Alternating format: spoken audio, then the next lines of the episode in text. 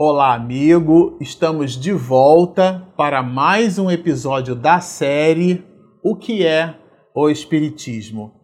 Para você que está nos acompanhando no canal e vem assistindo os episódios dessa série, porque nós dividimos é, o material do canal Espiritismo e Mediunidade em três grandes séries, né? Foi uma ideia aí de minha esposa Está muito na moda essa expressão. E nós dividimos em três grandes séries. Uma série para trabalhar a obra de Manuel Filomeno de Miranda, é, que é o primeiro livro da psicografia de Divaldo Franco, é o primeiro livro de Manuel Filomeno de Miranda, chama-se Nos Bastidores da Obsessão. Esse é uma série com vários episódios, já estamos aí também na vigésima primeira o 21 episódio dessa série. Temos uma outra série, isto é, um outro livro que igualmente estudamos, trata-se do livro dos médios. E aqui nesse, nesse vídeo que você nos assiste, nós estamos trabalhando a série que é o livro O que é o Espiritismo. E nós encontramos nessa obra, nós começamos um pouquinho de trás para frente, nós lemos o pós-fácil, agora nós estamos lendo a biografia de Kardec antes de mergulharmos. Estamos ali na, na praia, né? Deixando que a mistura da areia gelada nos nossos pés com a onda do mar beijando ali o nosso calcanhar refresque-nos para que a gente possa dar esse mergulho profundo que é efetivamente a leitura da obra. Mas por uma coisa ou por outra, você que está nos acompanhando sabe que no episódio anterior nós citamos a leitura. É uma passagem rasa, mas com reflexões profundas, assim buscaremos.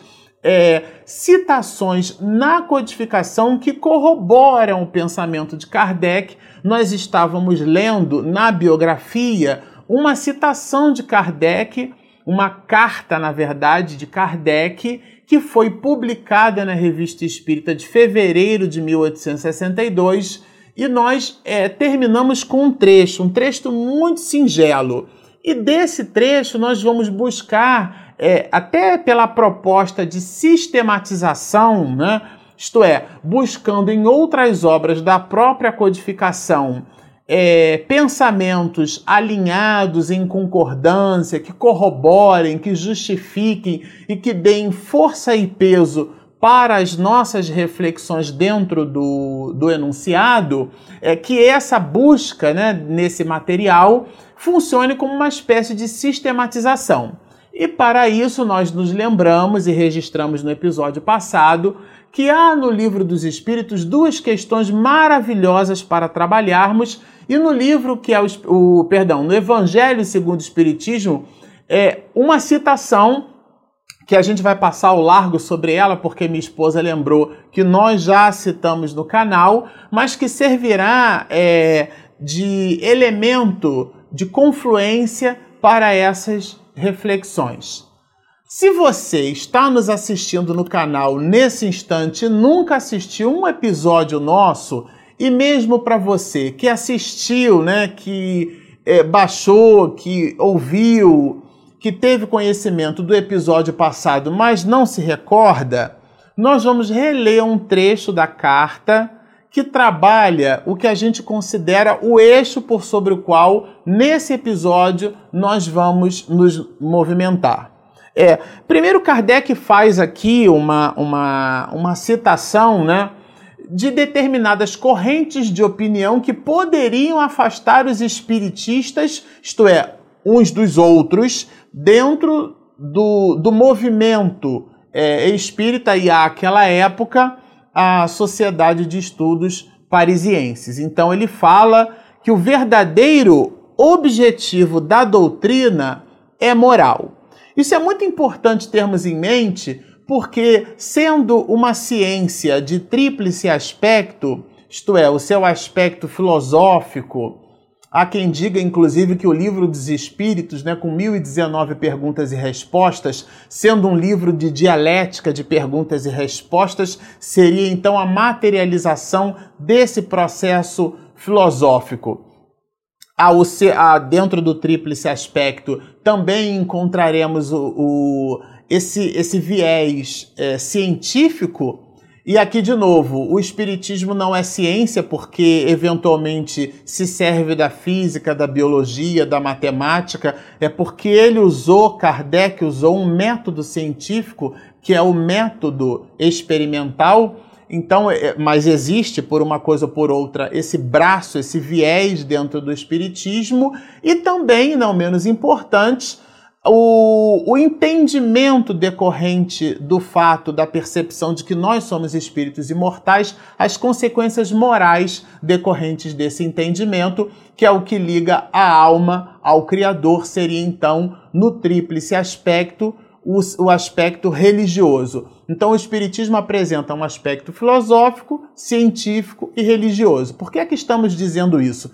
Porque quando nós lemos as obras espíritas e às vezes a gente busca outros pensadores, os pré-socráticos, filósofos da própria modernidade, a gente vai mergulhando num mar de reflexões e ao mesmo tempo trazendo para a gente um conhecimento muito grande mas o objetivo desse conhecimento é o melhoramento da criatura humana. Por isso que Kardec é bem claro, ele estabelece aqui, se nós estivéssemos trabalhando um projeto, isso aqui seria o escopo do projeto. Então o objetivo da doutrina é moral. Não é para que a gente acumule conhecimento, para que nós decoremos onde está essa ou aquela citação.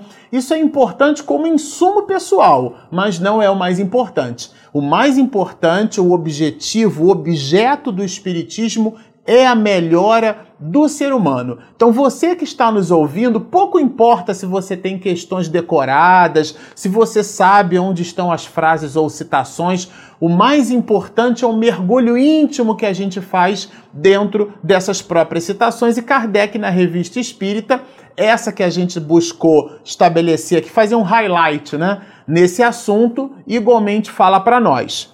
E ele se nos apresenta assim: olha, procurai no Espiritismo aquilo que vos pode fazer melhorar.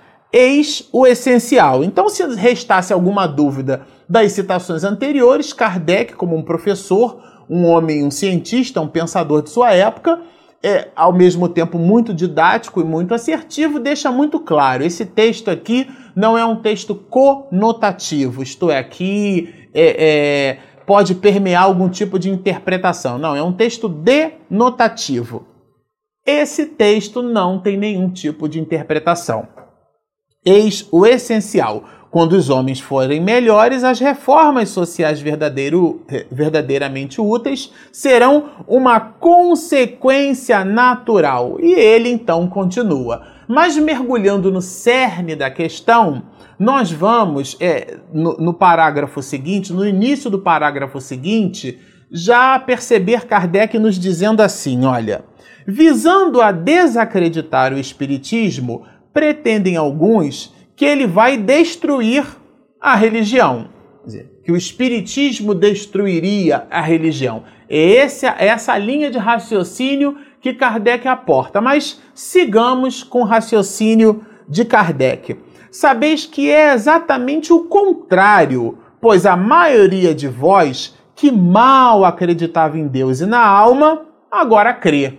Olha que delícia isso! O Espiritismo traz a condição da criatura humana de volta. Isto é, nós passamos a perceber que nós não somos uma criatura material num mergulho espiritual nós somos seres espirituais num corpo de carne. Então, isso muda tudo.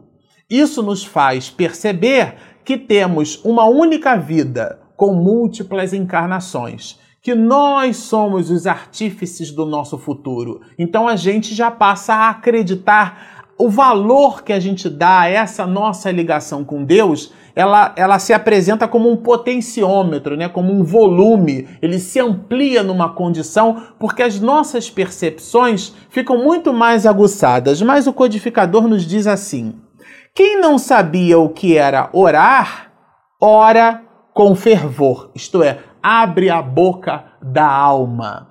É a criatura falando com o Criador. Se algo se nos apresenta alguma dificuldade na vida, como está lá na questão 132 do livro dos Espíritos, né? Kardec pergunta qual o objetivo da encarnação, isto é, o que, que a gente está fazendo aqui. E aí a, a tradução do francês para a língua portuguesa nos apresenta uma palavra muito curiosa, que é a vicissitude, né? É, é, então, esse enrosco do dia a dia, a conta para pagar, o cartão de crédito, a doença, os infortúnios, o familiar difícil, o chefe problemático ou o subalterno problemático, as variações do mercado que fazem com que a pessoa esteja no apogeu hoje e na manhã seguinte as ações daquela empresa na bolsa de valores por terem despencado, a pessoa fica paupérrima, quiçá miserável, são as flutuações, na, é a impermanência da condição humana. Então, é, nesse aspecto aqui, a criatura ora com fervor, ela abre a boca da alma porque ela consegue perceber que Deus é o grande arquiteto sideral e que essas situações no mundo são situações transientes, uma vez que depreendeu no estudo do Espiritismo que ela é um espírito imortal, que ela não morre, é somente uma fase transitória da vida. Mas ele diz quem não mais punha os pés nas igrejas, isso aqui é muito curioso, a elas vão com recolhimento. Certo? Quem não põe o pé na igreja, então Kardec estaria nos estimulando a aqueles de nós que não professamos a crença no Espiritismo a continuar com a nossa crença? Olha o que, que ele nos fala. Aliás, se a religião devesse ser destruída pelo espiritismo é que ela, a religião, né, seria destrutível e o espiritismo mais poderoso. E aqui é um sofisma, é de verdade uma proposição que cria intriga, cria uma série de questões. Mas nos diz assim o codificador: afirmá-lo seria falta de habilidade, olha, porquanto seria confessar a fraqueza de uma, quer dizer, da religião, de uma e a força do outro, quer dizer, do espiritismo. Ele não faz esse tipo de analogia. Ele diz assim: o espiritismo é uma doutrina moral. O espiritismo é uma doutrina moral. Aliás, no, nessa obra a gente vai encontrar reconhece-se o verdadeiro espírita pela sua transformação moral e pelos esforços que faz ou que emprega por domar as suas inclinações mais. Essa compleição para a mudança, a criatura percebe que ela precisa sair dessa circunspecção. É como um, uma água parada que fica lodosa, né? E aquilo vira um pântano, um charco. Ela precisa movimentar aquela estrutura aquosa. A sua realidade íntima precisa se modificar essa movimentação com vistas ao bem, né? É isso daí, esse esforço de domar as suas mais inclinações. Então ele fala que o espiritismo é uma doutrina moral que fortalece os sentimentos religiosos em geral e se aplica a todas as religiões. Então, no, em pleno século XXI, parece que esse texto foi escrito agora, num movimento recente de ecumenismo, onde buscamos o diálogo com companheiros, com irmãos de jornada que professam outros credos, que possuem, que manifestam a sua fé em cima de outras proposições. Nos dias de hoje, no século XXI, a gente busca esse ecumenismo, mas na Revista Espírita de fevereiro de 1862 vamos encontrar o pensamento do codificador já alinhado com essas visões de ecumenismo. Então ele diz que essa visão, né, essa visão de doutrina moral se aplica a todas as religiões. É de todas. Quer dizer, o espiritismo é de todas e não pertence a nenhuma em particular. Por isso, não aconselha a ninguém que mude de religião. Eu vou ler de novo. Por isso, não aconselha a ninguém que mude de religião. Por isso que no movimento espírita, no estudo do espiritismo, é muito comum entre nós, nós dizemos assim: "Ah, o espiritismo não é uma religião. De verdade é um corpo de doutrina trazendo a realidade pulsante do mundo espiritual de volta com a dignidade, dissemos isso né, no episódio passado, Kardec, a nós nos parece que ele não codificou o Espiritismo, ele decodificou, né, ele decriptou essa mensagem, porque a mediunidade sempre existiu por sobre a face da Terra, o que ele fez foi dignificar essa atitude. E, esse, e o entendimento no processo de dignificação, isto é, a percepção de que nós somos criaturas imortais, que não adianta venerar o corpo hoje, né? Que ele amanhã se nos apresentará de uma outra forma, que numa nova encarnação, num novo mergulho de carne, quem tem 1,90m e é corpulento, pode se apresentar num corpo de 1,60m e bem magrinho, porque o que é importante é o que a alma faz com o corpo que possui, e não exatamente o corpo que possui. O corpo é um instrumento, é um veículo, é um acessório, mas a realidade pulsante, essa é a verdadeira criatura se manifestando na natureza. Esse entendimento muda tudo. É isso que ele chamou aqui de senso moral, é isso que ele chamou aqui de doutrina moral. É exatamente essa ideia. Mas ele continua, olha, deixa a cada um a liberdade de adorar Deus à sua maneira e de observar as práticas ditadas pela sua consciência, pois Deus leva mais em conta a intenção que o fato. Isso aqui é muito curioso. E depois cada um ao templo do vosso culto. Kardec não faz nenhuma distinção. Pode ir ao templo do vosso culto. E assim provareis que vos caluniam quando vos acusarem de impiedade. Porque de verdade é uma questão de coerência. Eu entendo a realidade da imortalidade da alma, mas eu tenho uma certa afinidade, uma compleição para o budismo, todas as citações de Siddhartha Amalgama, Aqui, Kardec não nos pede para que abandonemos o budismo, é, é, que, que busquemos o espiritismo em detrimento do budismo, qualquer outra movimentação religiosa. Não, não, não. Ele aqui, ipsis verbis, ipsis literis, ele nos faz esse convite muito, muito justo, muito claro e ao mesmo tempo muito firme. Então o Espiritismo não estabelece essa bandeira, não faz esse prosélito. Mas a gente resolveu buscar também é, numa outra obra espírita, né? A gente, nós comentamos aqui que nós citaríamos outros livros. Pois muito bem, a gente resolveu destacar aqui no livro dos Espíritos uma, uma questão que a gente considera assim é, bem curiosa a esse respeito, porque ela vai bem alinhada é, à questão 842 do Livro dos Espíritos. Essa questão, eu vou dizer para vocês que a primeira vez que nós tomamos conhecimento dela, a gente ficou assim é, semanas refletindo. Uma, numa certa oportunidade, nós encontramos até o nosso querido Rossandro, né? É, lá de Campina Grande, que também se serviu dessa questão para igualmente trabalhar com a gente é, esses conceitos. Questão de 142, eu vou separar aqui, olha.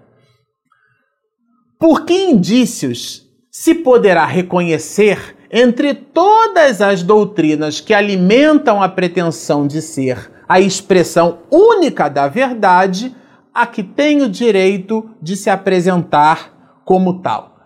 Quem é aqui o dono da verdade? A gente às vezes costuma usar muito essa expressão entre nós, né? O dono da verdade. Por que indícios? Quer dizer, quais são é, as proposições, os predicados, quais são os atributos que fazem com que a gente perceba uma religião como sendo aquela portadora, o direito de portar a verdade? E a resposta é muito profunda será aquela que mais homens de bem e menos hipócritas fizer. Isto é, pela prática. E a tese aqui é de Jesus, pela prática, pelas obras vos reconhecereis. Não é por muito conhecer Espiritismo. Meus discípulos serão reconhecidos por muito se amarem. Gente, isso aqui é muito importante para nós espiritistas. A gente fez um salto da obra O que é o Espiritismo, lendo essa carta de Kardec que trabalha esses conceitos para poder é, criar uma, um, uma, um, um ecossistema de reflexão mais ampliado, porque justamente consideramos isso como sendo um fundamento do Espiritismo. E às vezes no estudo raso pode passar um pouco despercebido. Então, a que tem o verdadeiro direito de se apresentar como tal, isto é, o de possuir a verdade, é aquela que mais homens de bem faz e menos hipócritas. É, nós nos lembramos de uma entrevista com Gandhi, né? ele era hindu, e Gandhi foi questionado por um jornalista o que, que ele achava do cristianismo. Né? Ele disse assim: Ah, o cristianismo, a mim só me bastaria o sermão da montanha, um verdadeiro tratado de luz e de paz. Mas os cristãos têm muito medo dos cristãos, porque dizem uma coisa e fazem outra. É o que está registrado aqui nessa questão, na resposta da questão 842 do Livro dos Espíritos, quando ele fala da hipocrisia. É vender uma imagem, vender uma imagem, mas ser outra. Então, nos dias de hoje, estávamos há pouco tempo, né, revendo um vídeo do nosso Haroldo falando sobre essa manifestação da criatura humana, interódio, interódio por, por, por raça, interódio por por pessoas que possuem é, preferência sexual diferente, por pessoas que possuem religiões diferentes, partidos diferentes.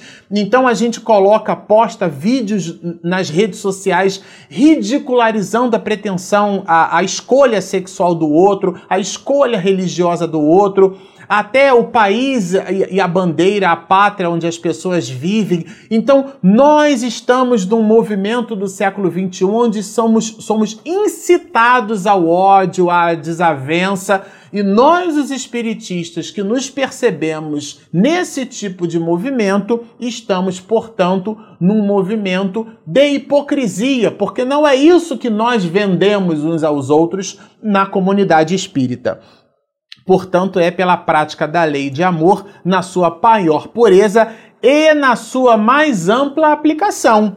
Porque a caridade se manifesta nas suas mais variadas formas. Nós vamos encontrar Kardec nos dizendo que a caridade se manifesta pelo pensamento. Ele nos diz aqui, olha, esse o sinal porque reconhecereis que uma doutrina é boa, visto que toda doutrina que tiver por efeito semear a desunião, olha, nós discutindo uns com os outros no movimento espírita, na realização de um trabalho, ou então no aporte de nossas crenças, de nossos valores. Então, na hora de discutirmos uma ideia e o um ideal, nós criticamos a pessoa. Isso Kardec nos dá uma aula de vida.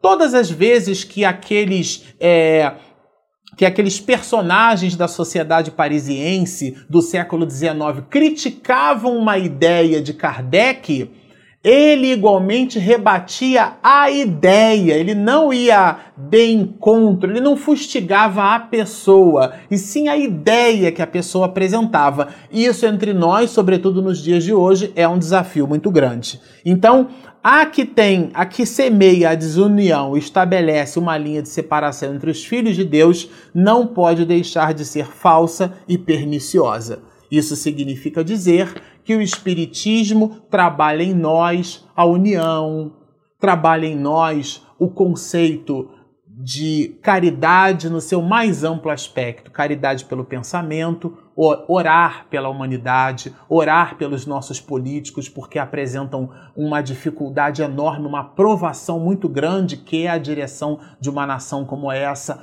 orar por nós mesmos, porque não somos senhores do comportamento de ninguém. Viemos ao mundo para nos vigiar, e é isso que a revista espírita coloca para nós, é isso que Kardec coloca na revista espírita, é isso que o que é o espiritismo busca nos ensinar. Por tudo isso, nós nos despedimos no episódio de hoje, desejando a todos grandes reflexões, continue nos acompanhando. Se você ainda não se inscreveu, inscreva-se, clique no sininho para receber a mensagem, sigam-nos e muita paz.